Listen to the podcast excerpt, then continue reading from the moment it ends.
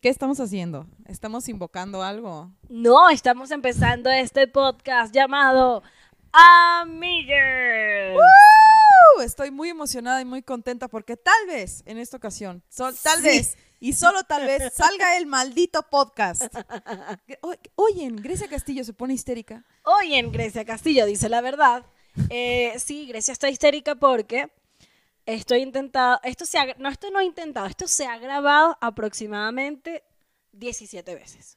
Sí, ya estoy pensando en retirarme y tener hijos. Así sea, de es como- a la verga el podcast ya. A la como- verga la comedia. Ah, ya empecé a decir malas palabras. Mm, bienvenidos al podcast. Bienvenidos, amigas. Los 17 intentos de hijo, de hijos de podcast eh, valieron la pena porque en esta oportunidad, si sale, va a salir bien. Porque anteriormente estaban las intenciones de hacer el podcast, de hecho grabábamos, pero entonces luego se borraba, pero luego entonces quedaba mal. Tengo una idea, tengo ¿Qué? una idea. Hay que empezarlo otra vez, pero muy positivo. ¿Sabes? Como. Sí. ¡Ya estamos en el podcast! ¡Ah! ¡Qué emoción! Estoy muy feliz de estar aquí contigo, Poli. Estoy muy contenta de todo. Ustedes se dan cuenta como yo comparto la vida con una loca. Sí, estamos muy felices de que estén aquí con nosotros. Todo es bello. Estamos muy felices. Yo soy Grecia Castillo, comediante, lingüista, coleccionista de cosas de Sailor Moon y sociópata de medio tiempo. Y me acompaña Paula Díaz, eh, venezolana, pero por eso no van a escuchar ni una puta S en esta conversación. ni una. Eh, comediante, anteriormente locutora y actriz, eso soy. No, no voy a hablar mal de mí, no voy a decir que soy una sociópata, no voy a decir que soy obsesiva con la limpieza Pero lo eres.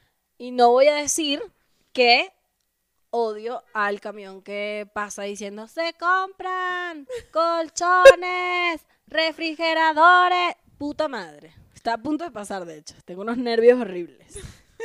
Yo a veces cuando pasa gente vendiendo cosas que hacen mucho ruido por la casa, me dan ganas de bajar y darle 50 pesos. Vete. Yo, yo estaba tentada a hacer eso con el del gas. Pongo en contexto. Vivimos en una, en una colonia eh, de hecho, Exclusiva de Ciudad de México. exclusiva desde el piso 37 De la torre... No de sé. Plaza Carso. Ni Ándale. siquiera sé si Plaza Carso tiene lugar residencial, pero es súper lindo. Ahí vivimos. En realidad no vivimos en el piso 1. Y, y se escucha absolutamente todo. Y todas las mañanas pasa un grupo de señores. Verga, me acabo de acordar que no me eché desodorante y estoy sintiendo como la axila rarita. Está pero bien, no pasa todo nada. bien. Lo bueno es que en el podcast se ve y se escucha, pero no se huele. Ah, entonces todas las mañanas pasa un señor diciendo, el gos, gritando eso. Mira, yo lo he estudiado bastante tiempo porque a ese... las 7 en punto A de mí la me mañana. despierta ese señor, yo lo sé. Entonces ya lo he estudiado y uno grita el gas, los demás gritan. "Ah, ah". Y yo estaba muy tentada a salir y decirle, señor, vine a negociar con usted. Quiero que sepa que le voy a transferir 200 pesos mensuales. Si no pasa por... Si no pasa por esta calle, más nunca en su puta vida. No, no, sáquenle la vuelta, pase las ocho si quiere. Pero yo sí estoy, yo los estudio, güey. Hay uno nuevo que es muy huevón nomás. "Ah". Y como la gente está así, ¿quién vergas está gritando a las 7 de la mañana? Seguro es el del gas. Se está aprovechando, güey. El señor del gas. Que sí está bueno porque a veces uno, uno apaga el, el, el despertador. La alarma del teléfono la puedes apagar. Le puedes dar a snooze y te sigue molestando, pero pues puedes ganarte unos nueve minutos más. ¿Sabías Con que... este señor no se puede. No, hay que pagarle. ¿Sabías que esa, esa grabación que tú odias de se compran Ajá. colchones? Se tardaron toda la noche grabándola. O sea, es un producto artístico esa madre. Cada ¿Cómo que decisión es consciente. ¿De qué estás hablando? No entiendo. Hay un documental de los que compran colchones, lavadoras y toda esa madre que dice que se estuvieron toda la noche grabando el audio porque no les gustaba cómo quedaba. O sea, esa madre que tú oyes es el resultado final de algo. Es el criterio de alguien. Can you believe? Sí, What? son unos visionarios porque aplicaron un poquito la fórmula del reggaetón.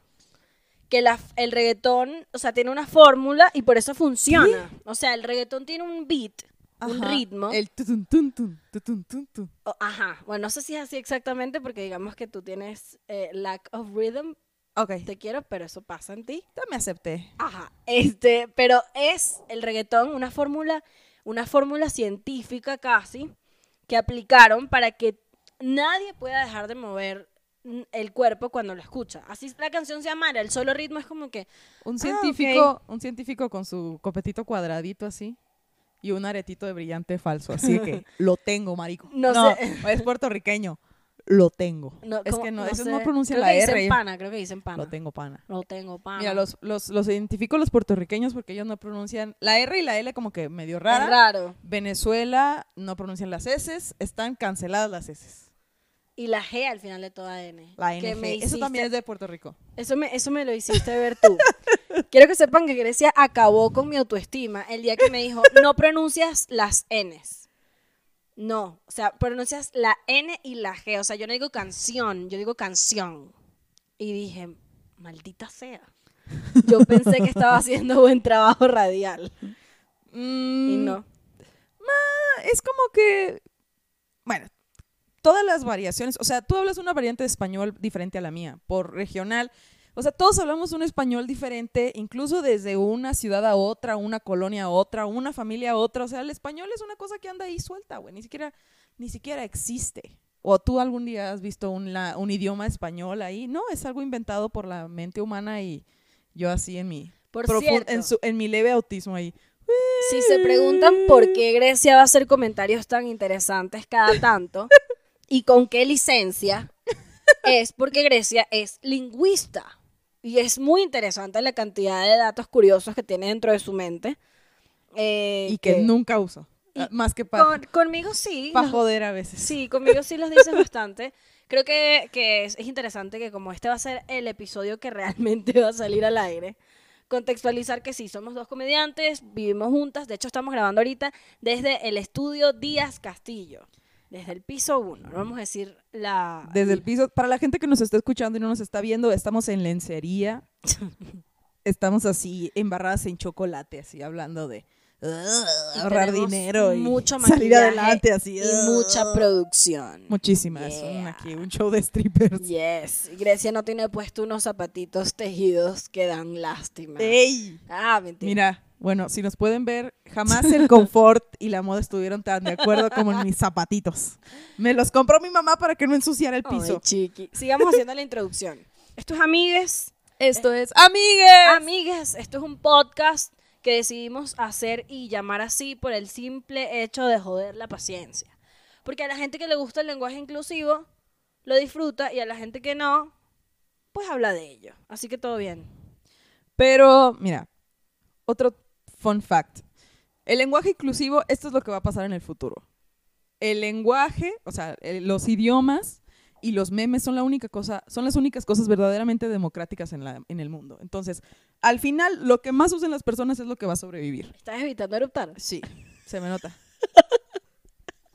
Listo. No erupte en el micrófono. Estoy en mi casa. Maldita sea, Grecia. No puede ¿Qué? ser. A medio de decir algo muy inteligente, ¿no? Así que al final Estaba diciendo algo tan coherente, tan bonito, tan de niña que estudió y va y erupta como un camionero, que es lo que tiene por dentro. Sí. Es como, "Meh, es mi casa, estoy Pero- muy cómoda, algún día lo voy a dejar de hacer. Pero ese es el punto, o sea, el lenguaje inclusivo, inclusivo, ¿se va a quedar o se va a perder dependiendo de si la mayoría de la gente que habla español lo acepta o no? Y no hay nada que podamos hacer. Y ya. Y creo que se está aceptando. Creo que ya la gente está como aceptándolo o en todo caso resignándose al hecho de que hay gente que le funciona.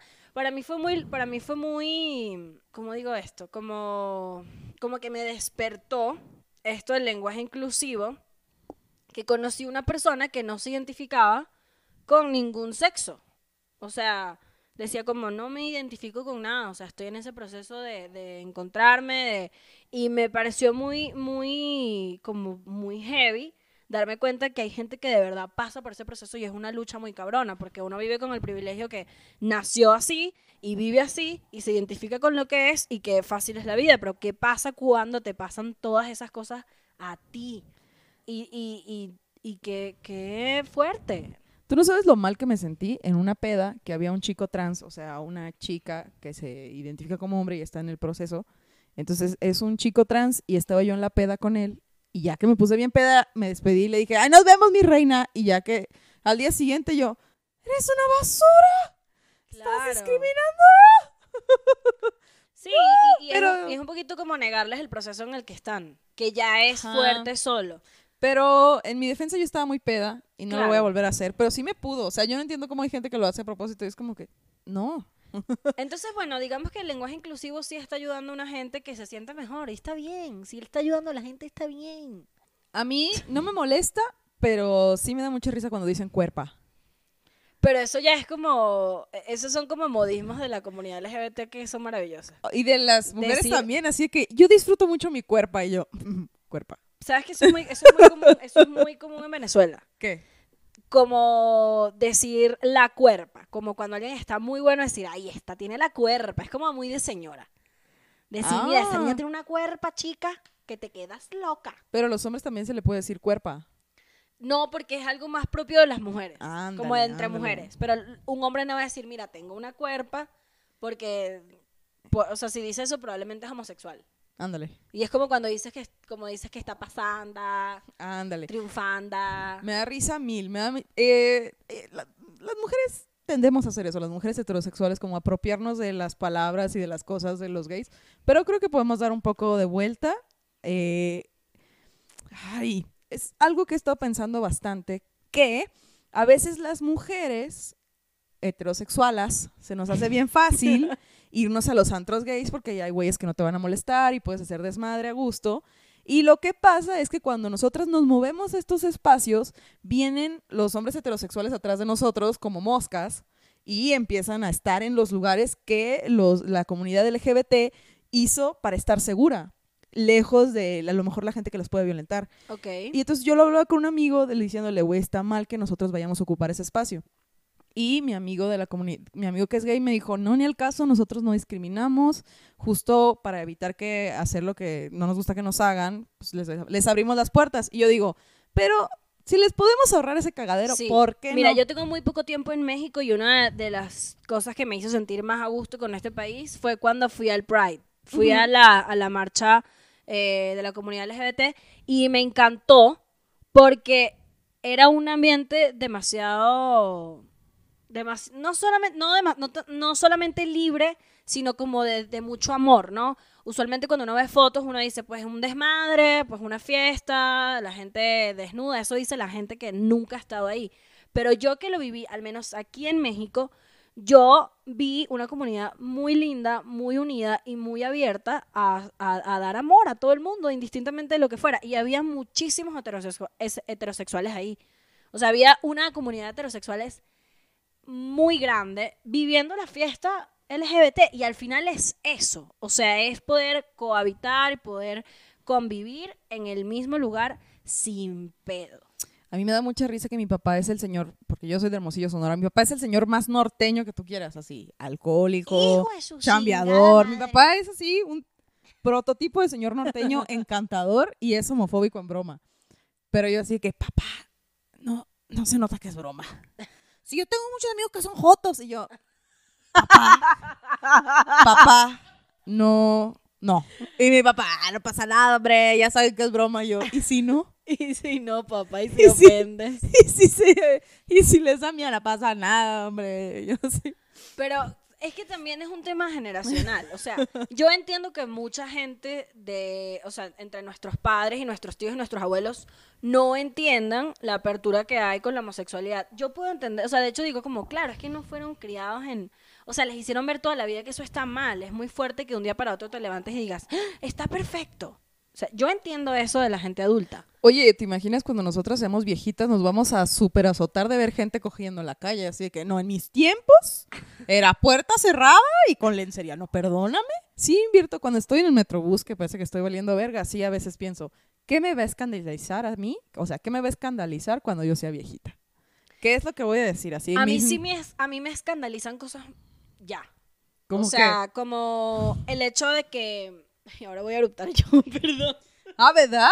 ¿Ah, verdad, babosa? Que no es humano. Ya, ya, ya. A mí me escandaliza el hecho de que la gente joven no esté viviendo como gente... O sea, a ver, voy otra vez. A mí me escandaliza que los niños no sean niños, por ejemplo.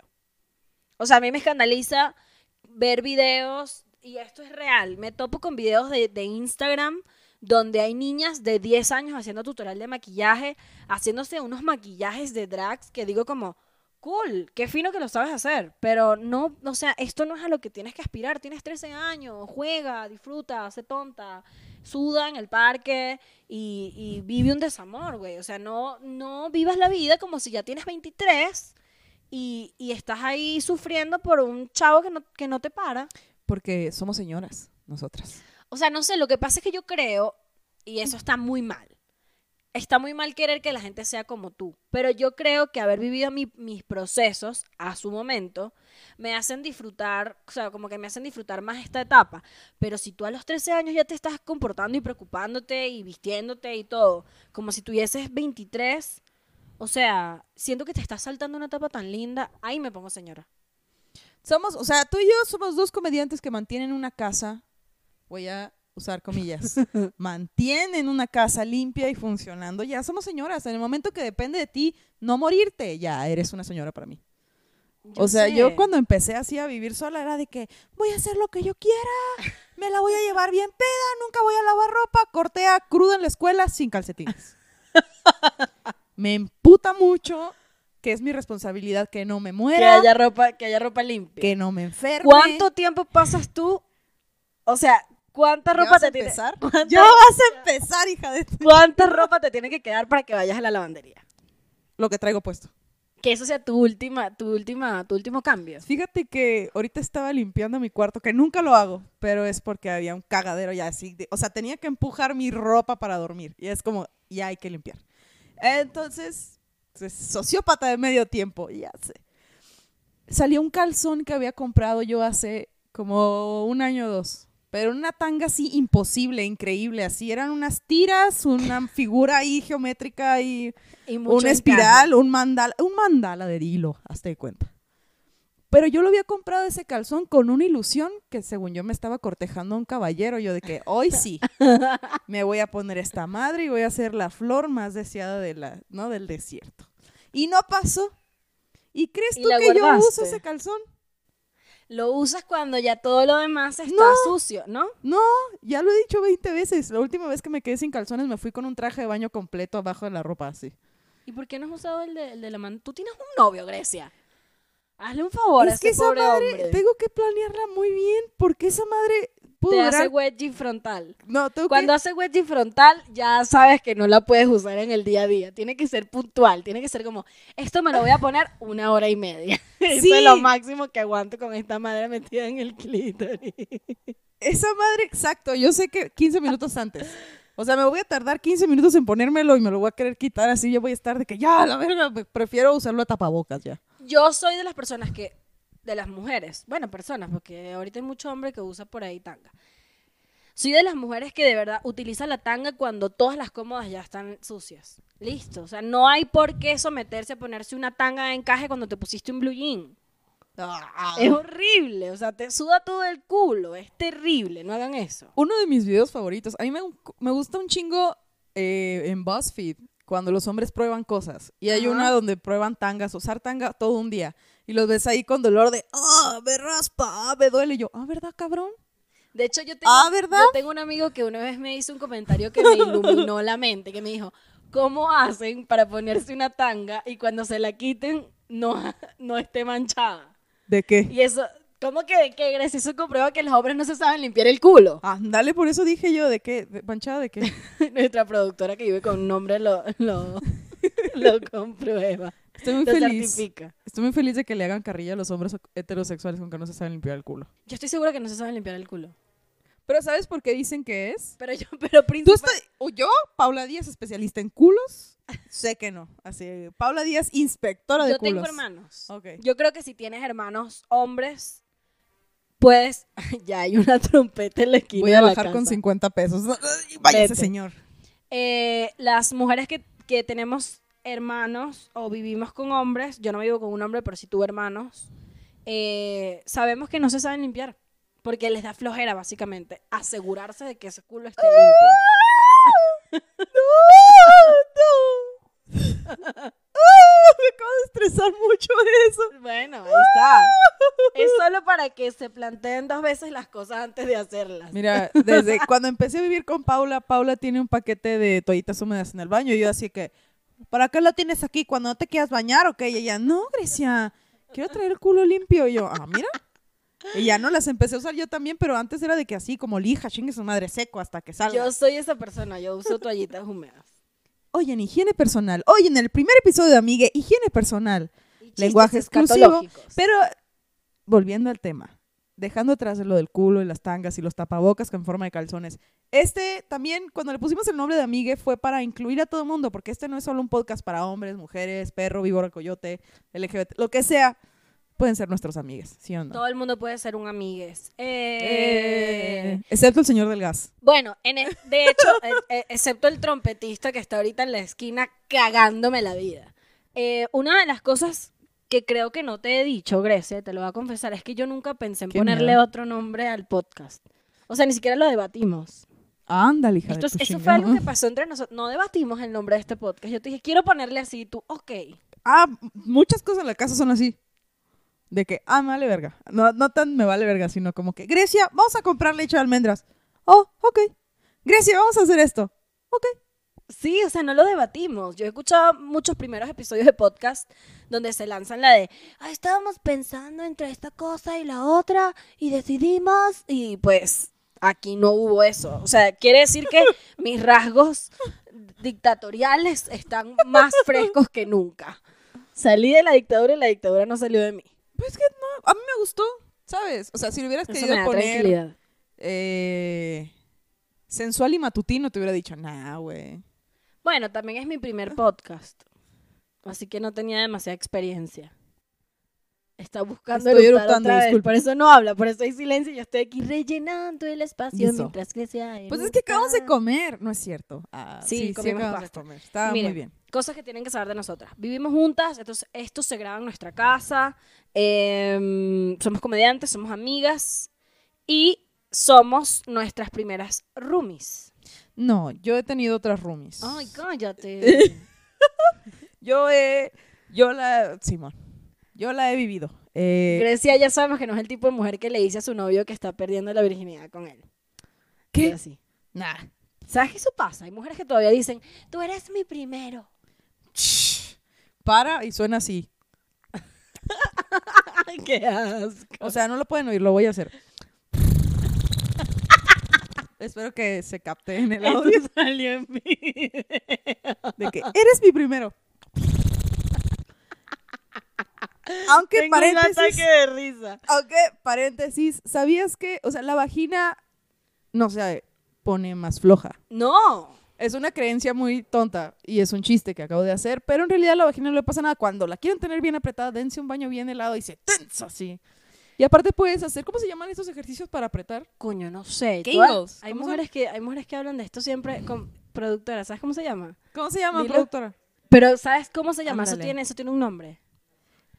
Ejercicios de fortalecimiento de piso pélvico. Así Básicamente lo que tienen que hacer es apretar, hacer como... En yoga. ¿Qué? Yo se los recomiendo que lo hagan todo el tiempo, así que tengan una guillotina ahí abajo. El día que se enojen de que vamos a hacer el amor, mi amor. Te dije que lavaran los platos de ahí ahorcándole. ¡Ah! Y él... Como ratón. Ay, que te odio. Te odio por el placer que estoy sintiendo. No, está padre, háganse responsable de las... Sí, en fin, las vaginas no se ponen más aguadas.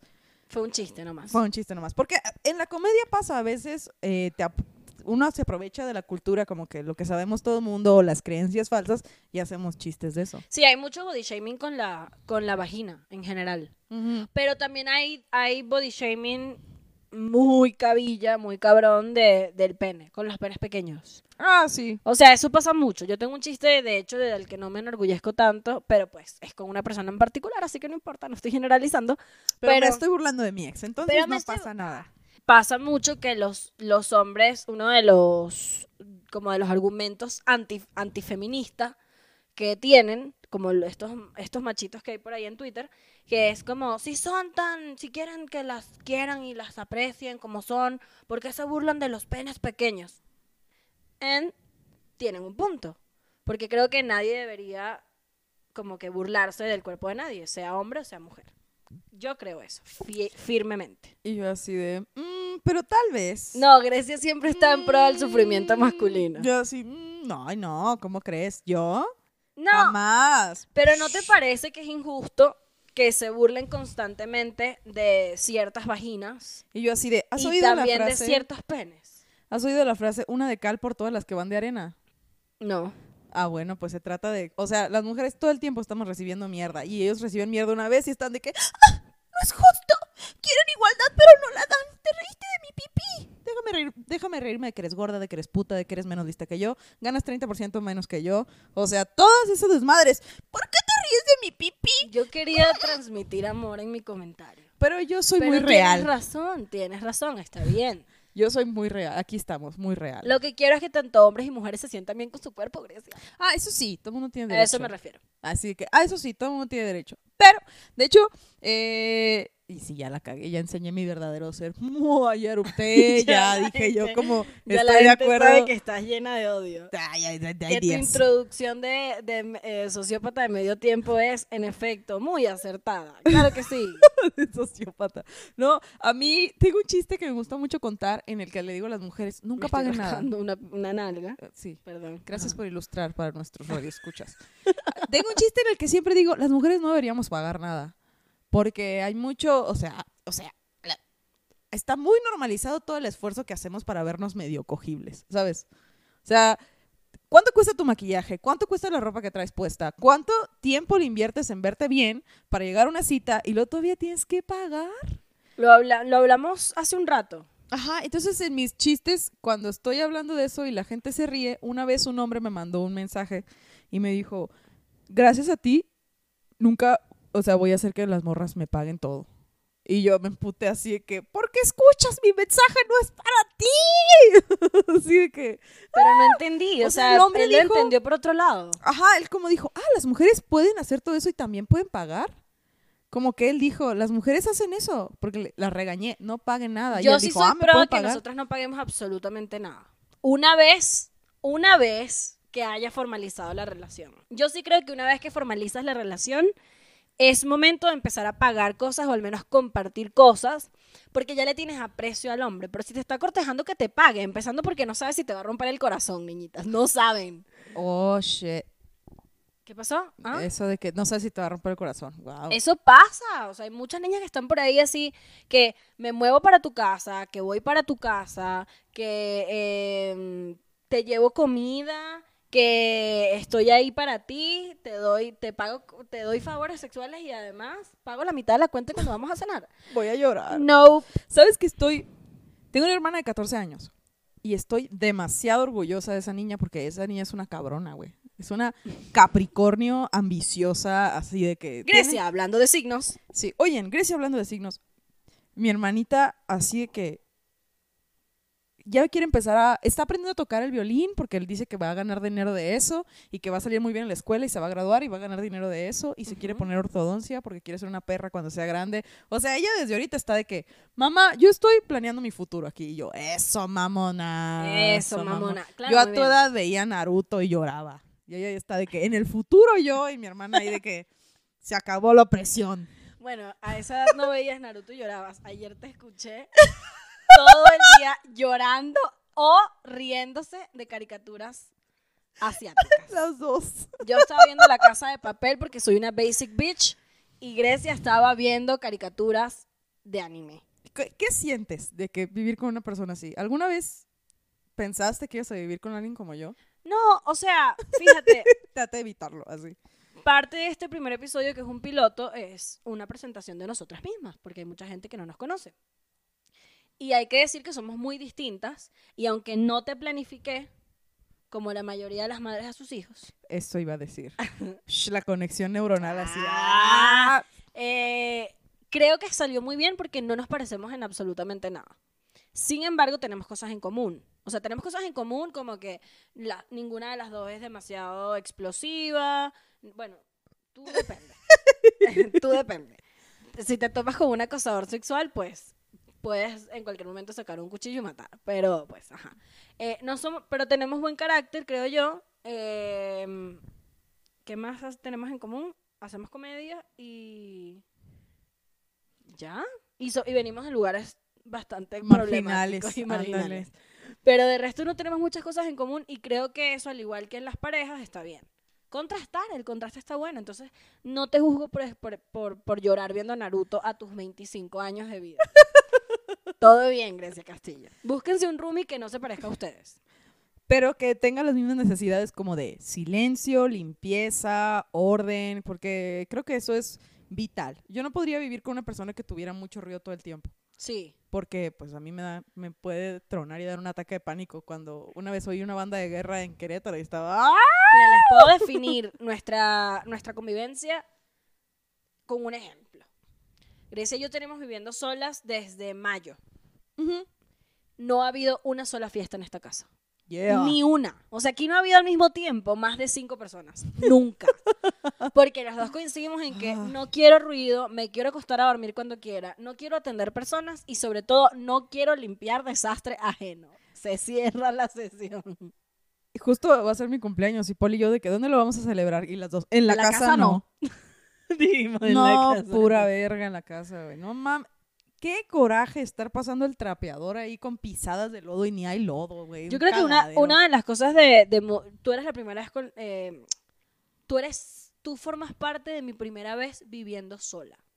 O sea, Mm. sin algún familiar cerca, porque yo viví un, un tiempo con, unos, con un primo, eh, me fue cool, pero tenía, o sea, estaba resguardada, ¿no? Esta es la primera vez que yo vivo con alguien que no sea mi familia y ha sido muy cool, pero también sé que esa no es la experiencia de todo el mundo.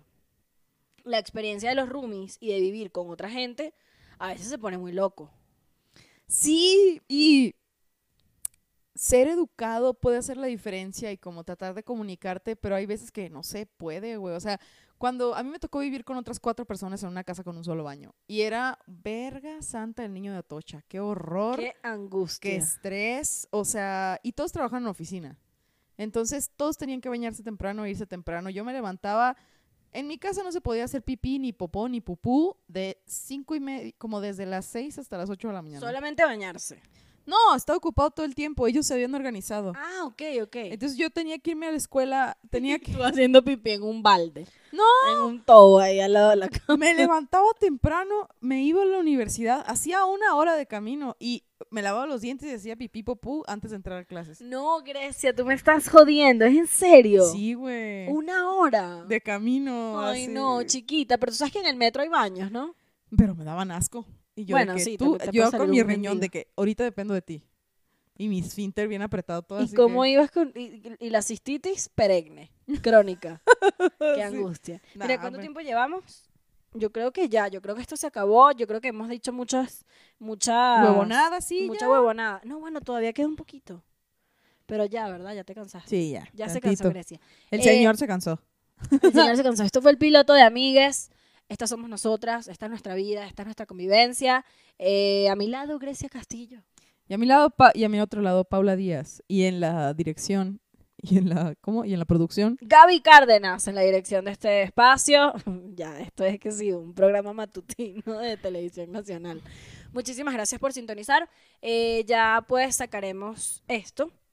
Y ustedes tienen que saber que tenemos unas redes sociales que son arroba somos amigues. Y también hay una cuenta de Patreon donde ustedes pueden también eh, suscribirse. Suscribirse en este canal de YouTube, suscribirse en, Spotify, en Patreon, darnos dinero para que esta producción mejore. Bye. Bye bye.